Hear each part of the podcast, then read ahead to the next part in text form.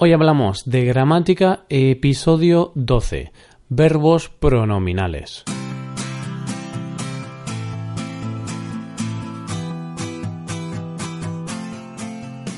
Bienvenido a Hoy Hablamos de Gramática, el podcast para aprender gramática del español cada semana. Ya lo sabes, publicamos nuestro podcast cada miércoles. Puedes escucharlo en iTunes, en Android o en nuestra página web. En nuestra web tienes disponible la transcripción completa de este episodio, un resumen del tema gramatical de hoy y varios ejercicios con soluciones para practicar la gramática que veremos hoy. Todo esto está disponible solo para suscriptores premium. Hazte suscriptor premium en hoyhablamos.com. Hola a todos, comenzamos este miércoles con un episodio de gramática. Los miércoles son días de gramática, ya lo sabes. Para hoy tenemos un episodio en el que vamos a hablar de los verbos que siempre tienen que ir acompañados de pronombres, los famosos verbos pronominales. Hoy hablamos de los verbos acompañados de pronombres.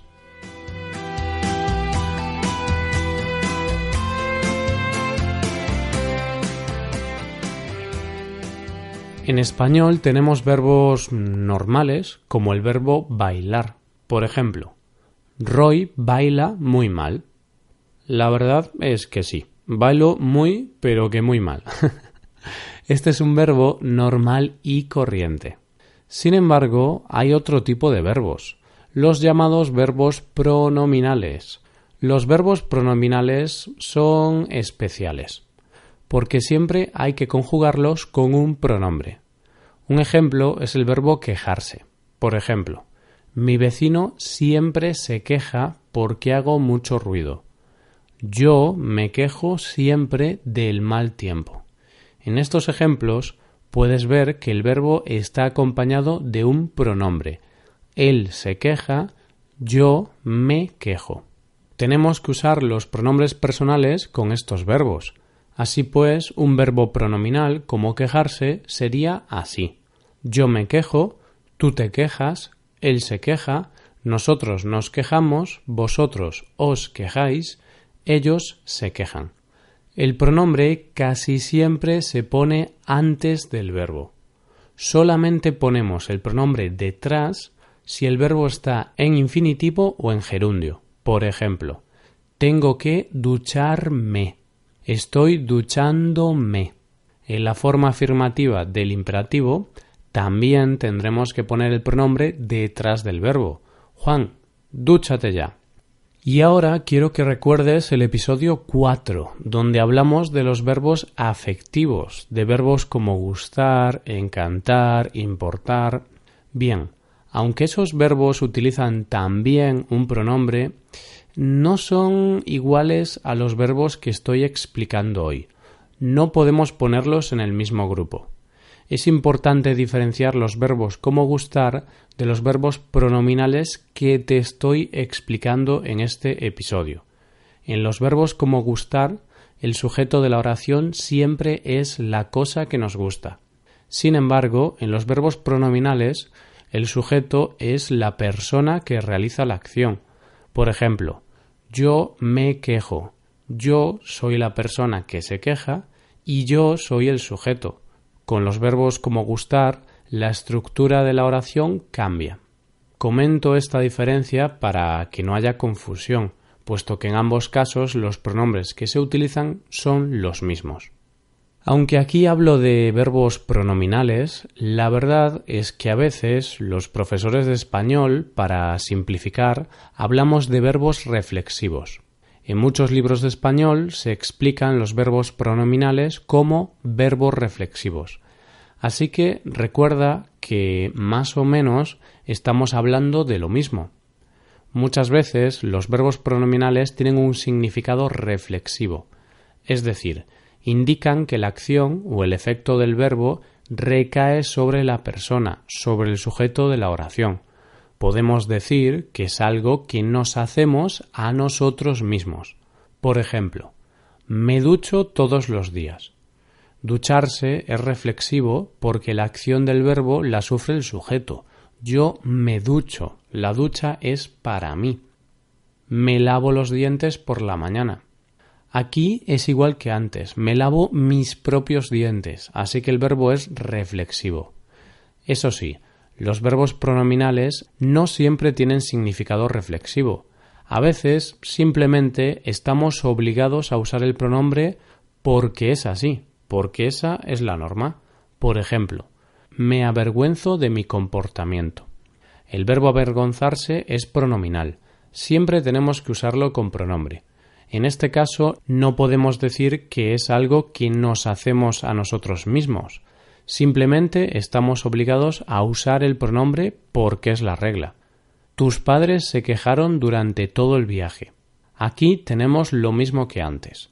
El verbo quejarse es pronominal y estamos obligados a usar el pronombre siempre. Sin embargo, también tenemos algunos verbos que se usan con pronombre, pero también sin pronombre.